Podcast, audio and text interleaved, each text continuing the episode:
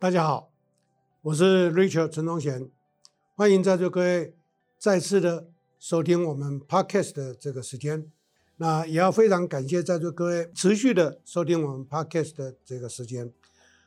在今天要跟各位朋友们来谈谈，到底一个上班族或者是一个职场的工作人员，要怎么样子努力工作，才能够得到主管或者是老板的肯定。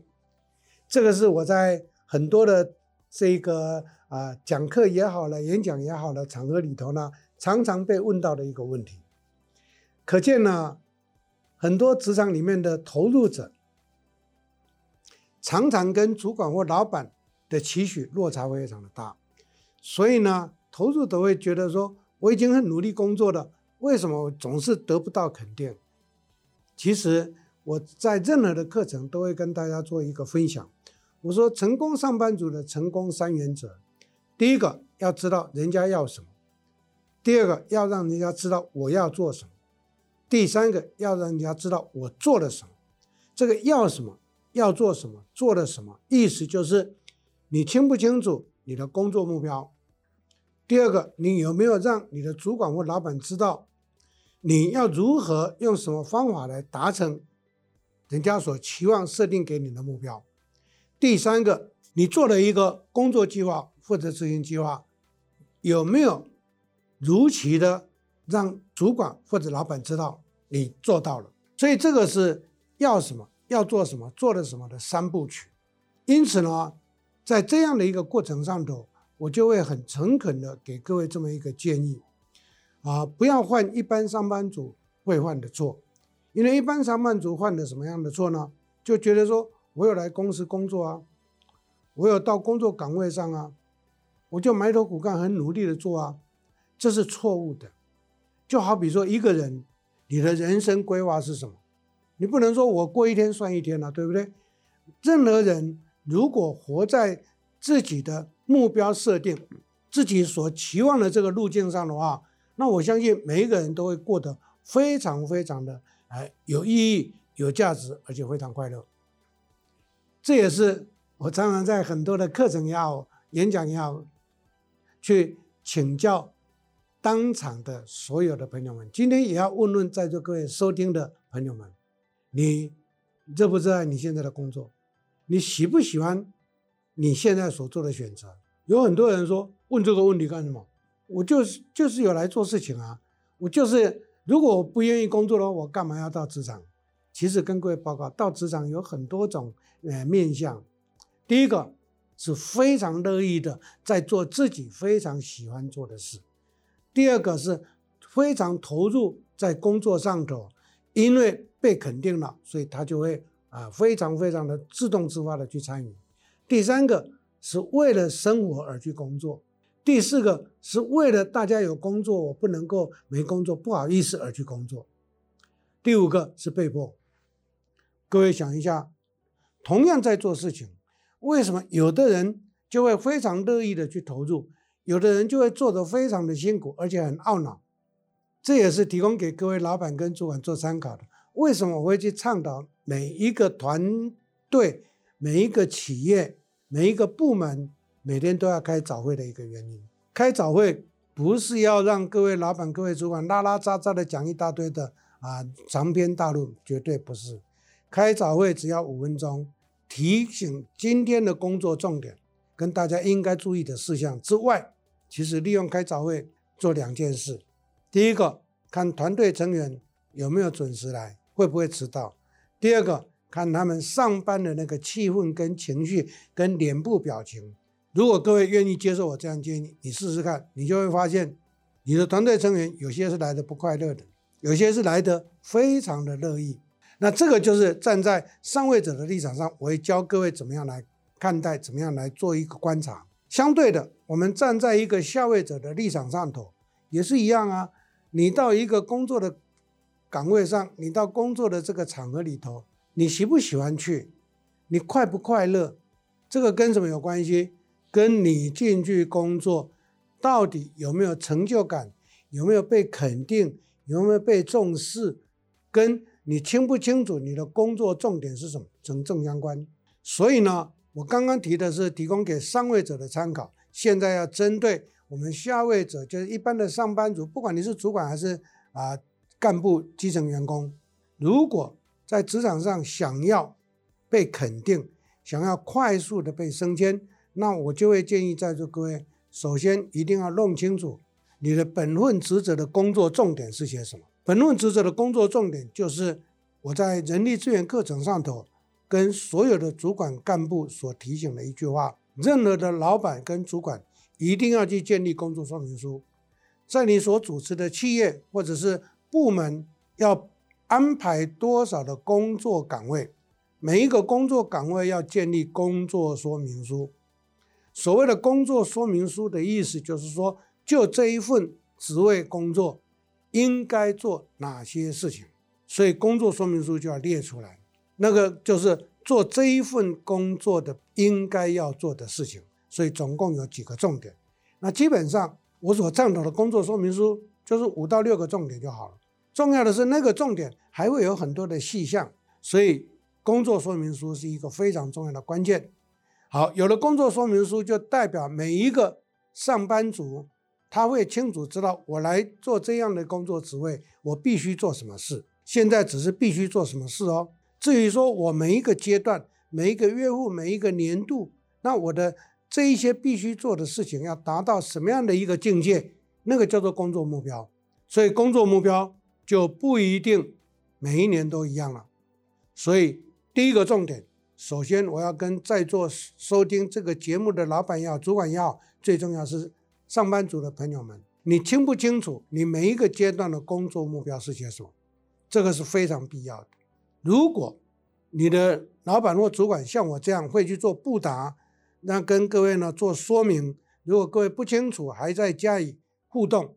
如果没有这么做的话，我会给在座各位上班族的主管干部朋友们呢一个诚信的建议：泡杯咖啡或泡杯茶，请你的主管或老板喝喝咖啡或喝喝茶，当场沟通清楚。你现在只是知道你要做这这一些事情，这一种类型的事情，因为那是工作说明书规范的嘛，对不对？但是每一个月、每一个季度、每一个年度，到底目标是什么？不见得每一个时段通通都是一样的，所以呢，一个聪明跟成功的上班族呢，一定会先去弄清楚人家要什么。好，这个弄清楚之后，就代表着理清楚老板或主管他们的期许的目标。我们在 OKR 的绩效管理制度里面称之为说 KPI 指标。我们 KPI 指标就清楚了，清楚之后。我们如何做起事情来有成就感？那就是在座各位要把这一些的工作指标化成为达标或超标的工作计划。有些时候它会变成专案计划。有收听我其他节目的朋友们，就会曾经听过我在讲年度计划的时候提到，年度计划是由很多的专案计划汇总而成的，就叫做年度计划。换句话讲，我们会接到一个任务，我们会接到一个使命，我们接到一个交办，每一个任务、使命、交办就是一个 project，一个专案。所以呢，我会鼓励在座各位，把上位者的期许，对我们这一份工作岗位的期许呢，弄清楚之后，赶快整理出来你的达标或超标的这一个执行对策，然后提供上去。或者是去做简报，因为提供上去的话是文件，是文书，我们的老板或主管不一定会看，所以找个时间呢，跟他们提供出去书面之外呢，顺便做一个口头的说明，这样子双管齐下下来，我可以跟各位打包票，主管跟老板他就会知道了。好，在我们在做发表表达跟说明的过程上头呢。